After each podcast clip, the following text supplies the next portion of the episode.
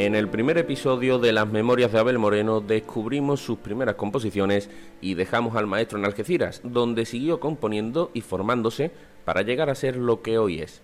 En este segundo capítulo descubriremos que el compositor fue objetivo de la banda terrorista ETA y también nos contará cómo fue su llegada a Sevilla, donde al aterrizar compuso una de sus marchas más conocidas.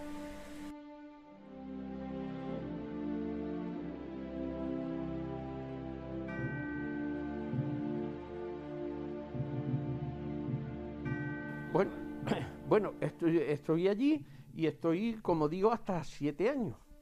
Y luego, mm, con estos jaleos que había en, el País Vasco, con la ETA, porque era la época mala de la ETA, pues resulta que las tres bandas de músicas que había, eh, una en Bilbao, otra en San Sebastián y otra en Pamplona, pues no quería ir nadie.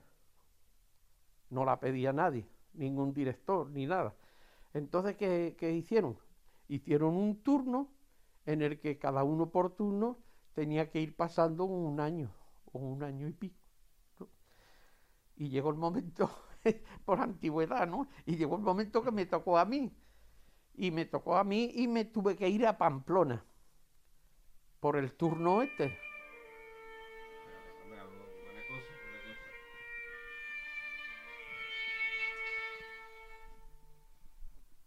No desentona, ¿verdad? Nada, al revés. bueno, bueno, y, y me tuve que ir.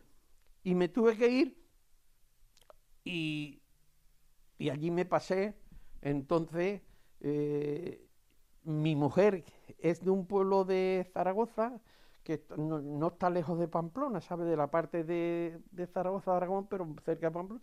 Entonces se vino con, conmigo. Ella se vino a su pueblo y yo me fui a Pamplona. Y ese año estuve eh, yendo a Pamplona los lunes y los viernes me venía al, al, pueblo de mi mujer y así estuvimos viviendo ese, ese año. Un, un año muy difícil porque, porque había un montones de atentados y eso, eso, era, eso era terrible. Eso era terrible y, y, y tuve que vivirlo tuve que vivirlo, son, fue un año difícil. Digo, hay que ver que yo decía, muchas veces lo pensaba, digo, con, con, con, lo bonita que es Pamplona, con lo bonita que es San Sebastián, y está todo esto estropeado que la gente no quiere venir aquí, tenemos que venir forzosos, y me venía yo, cuando me vine yo mandaron al siguiente, y así sucesivamente. ¿Pasaste miedo? Sí, sí, sí, sí. Yo el coche, me iba con el coche y claro, para el verano y eso yo lo dejaba en, en, el, en el cuartel que estaba a la salida de Pamplona, pero con el, se dejaba allí el coche, pero claro, cuando ya llegó el invierno y empezó a caer nieve y eso, si yo dejaba el coche ahí, cuando fuera a cogerlo el viernes no, no me arrancaba. Y entonces me dice un amigo, un músico de los de allí de Pamplona, yo tengo un amigo que, que le puede alquilar una plaza de garaje Total, que alquilé un garaje, alquilé un garaje y allí dejaba el coche, llegaba el, el lunes por el domingo por la noche o el lunes temprano por la mañana, lo dejaba allí y ya me iba al cuartel y después eh, pues el viernes volvía a cogerlo otra vez. Un día fue a pasarlo conmigo mami, mi mujer, y cuando me vio entrar en el garaje, lo que yo hacía, yo entraba en el garaje y eh, llevaba, había, ponía papel de celo en las puertas del coche y lo revisaba siempre que no, que no hubiera tocado nadie el papel de celo. Luego sacaba un cartón que tenía en el coche para arrodillarme y miraba por debajo de todo el coche, ¿sabes? Todo el coche. Bueno, yo estuve haciendo una y, y me dice y todo esto hace cada vez que viene. Hombre, que, que si lo hago, que yo hasta que no salgo del garaje y enfilo por la carretera no, no estoy seguro de nada fueron malos, malos, malos tiempos, ¿no? Cuando yo me fui a Madrid y me llamaron de, del servicio de información, dicen que quieren, véngase por aquí, que quieren, total, que, ¿qué pasa? Dice, nada, que fue cuando mataron al coronel Cariñanos aquí, resulta que cogieron al comandante civil. Y entonces me llamaron a mí allí y fui, ¿qué pasa? Dice, pues mira que hemos cogido el comando y, y, te vas, vamos a decir una cosa. Dice, el coronel Cañano estaba en el número 5 de la lista, pero tú estabas el 3. Y dice, lo que pasa es que te has venido aquí hace tres meses. Así que fíjate cómo, son las cosas.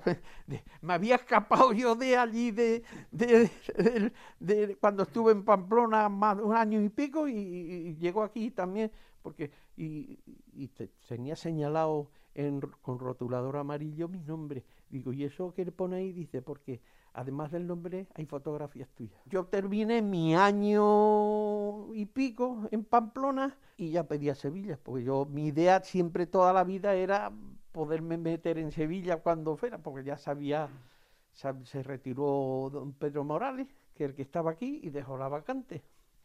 Entonces yo estando en Pamplona, cogí y pedí ya aquí, y ya no volví a Algeciras, ya me vine aquí directamente.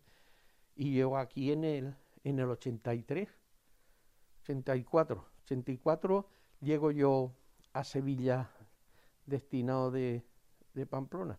Y así empieza mi, etapa en Sevilla.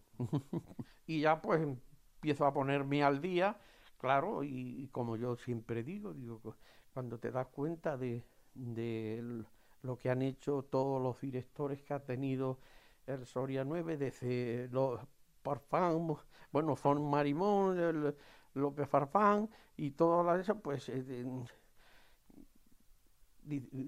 yo, tengo que continuar e, esta labor.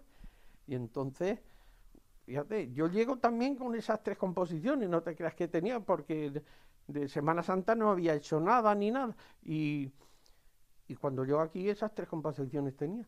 Bueno, pero, em, y claro, el Soria tiene que grabar todos los años un disco de marchas profesionales. Ya me, ya me acostumbré que desde ese momento, de todos los años, había que grabar un disco. Me dice, bueno, pues vamos ahora. Digo, digo yo, mira, yo tengo, bueno, voy a hacer un par de marchas. Por esa fecha había muerto Paquirri y yo le había hecho una marcha a, ah, que se titulaban Llorar los clarines.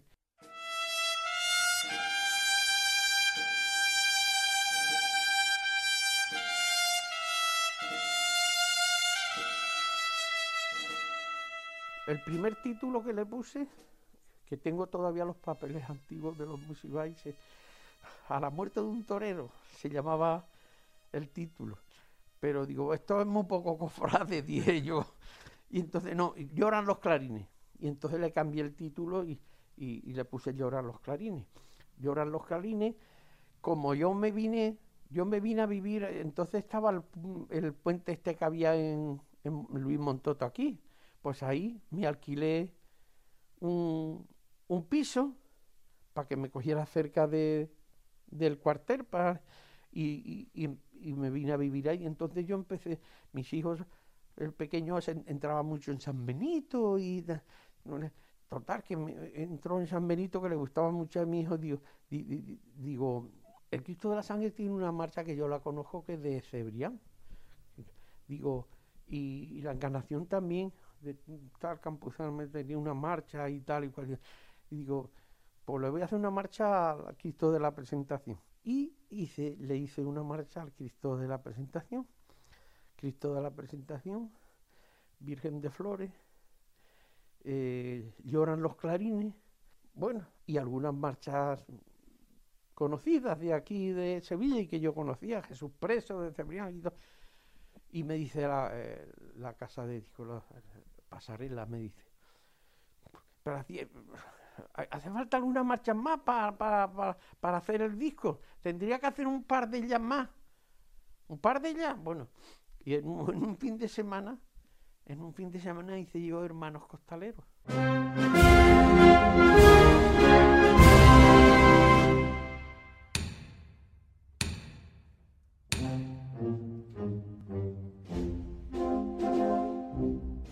Bueno, pues eh, eso un poco es que cuando yo llego aquí, claro, mm, si tú ves cómo portan los tronos o los pasos, como los braceros que llaman el león, o, pues van al ritmo de paso lento, y se movían, van moviendo como digamos de costero a costero, ¿no? y en Málaga también llevan los pasos así y en casi toda España. Pero cuando yo vengo aquí me doy cuenta de que los costaleros no van a paso lento. Los costaleros van andando a paso ordinario, como si fueran en plena marcha. Y eh, los costaleros aquí, los cargadores de Cádiz, todos los que son así debajo del paso, van eso. Y entonces yo hago una marcha basada en, la cadencia y el ritmo de los costaleros. Yo siempre lo he dicho. Claro, si yo cuando hago esa marcha, la gente dice, ¿pero dónde va este tío con esto? ¿Pero qué cosa ha hecho, mano? Y fue al revés. A los costaleros les gustó mucho, empezaron a pedirla, querían que tocaran, se la tocaran todas las bandas, y gustó mucho, pero no solo en Sevilla, porque luego esa marcha, aunque no sean con costaleros, que sean con portadores de trono, se ha tocado en todos sitios, la han pedido en todos sitios y tuvo mucho éxito. Luego con una instrumentación muy sencillita, que es lo que yo decía, que todas las bandas la pueden tocar.